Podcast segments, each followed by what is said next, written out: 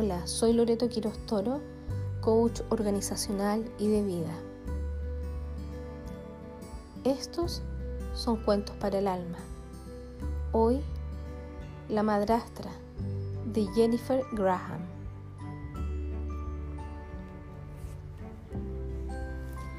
Desde nuestro divorcio amistoso ocurrido hace algunos años, Eric y yo habíamos mantenido una relación agradable y continuábamos siendo buenos amigos. Habíamos acordado adoptar reglas coherentes como padres y horarios de visita. Y nuestro hijo Charlie estaba satisfecho que existiera un buen equilibrio entre los dos hogares.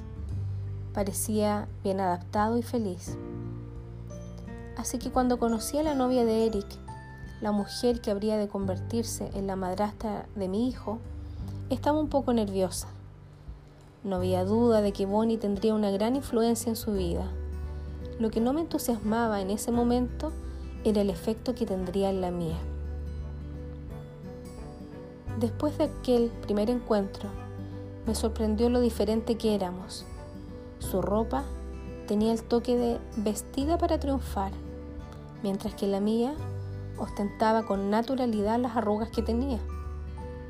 Ella era atractiva, sosegada y segura de sí misma, mientras que yo era desaliñada y nerviosa y a veces me daba por explayarme sobre cosas irrelevantes. La miraba con escepticismo y desconfianza. Examinaba cada modismo que usaba y cada inflexión, evaluándola como futura madre de mi hijo. El pensamiento que me dominaba era, ¿Qué le hará a mi precioso bebé? Antes de que llegara ese momento, había creado en mi mente varias imágenes de la persona a quien desposaría algún día mi ex esposo. Una de ellas era una bruja malvada, una arpía furiosa de quien mi hijo se alejaría despavorido. Y desde luego, correría hacia mí su verdadera mamá, quien sabría brindarle la infinita paciencia y sabiduría que solo una verdadera madre puede ofrecer. Existía otra quimera aún más aterradora. En esta, ella era el puente sobre aguas turbulentas donde encontraría refugio de su necia madre que nunca lo comprendía. Pero la peor de todas era que ella fuera una persona jovial y que mi hijo, contagiado por su entusiasmo, me llamara para contarme que no pasaría la noche en casa porque Bonnie ha hecho reservaciones en primera clase para ir al campeonato de baloncesto con él. Desafortunadamente, esta última quimera no era irreal. Se trataba de una persona de carne y hueso que estaba a punto de convertirse en la otra madre de mi hijo, y lo único que yo podía hacer era observar y esperar. Con el tiempo me comportaba de una manera menos cautelosa y más natural frente a Bonnie. Ella también actuaba de una forma menos distante y más confiada en mi presencia. Encontramos una manera fácil de coordinar las rutinas de buscar y dejar al niño, las conferencias en el colegio y los partidos de fútbol.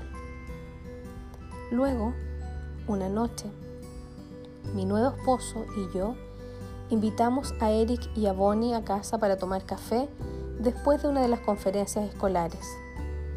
Charlie, a quien le fascinaba tenernos a todos reunidos, estaba feliz. Durante la velada, todas las tensiones y pretensiones desaparecieron. Bonnie y yo hablamos con mayor sinceridad y en lugar de complicadas configuraciones de ex esposa y madrastra, Ahora éramos sencillamente amigas. Pocos meses después, los cuatro nos reunimos a conversar acerca de las calificaciones de Charlie.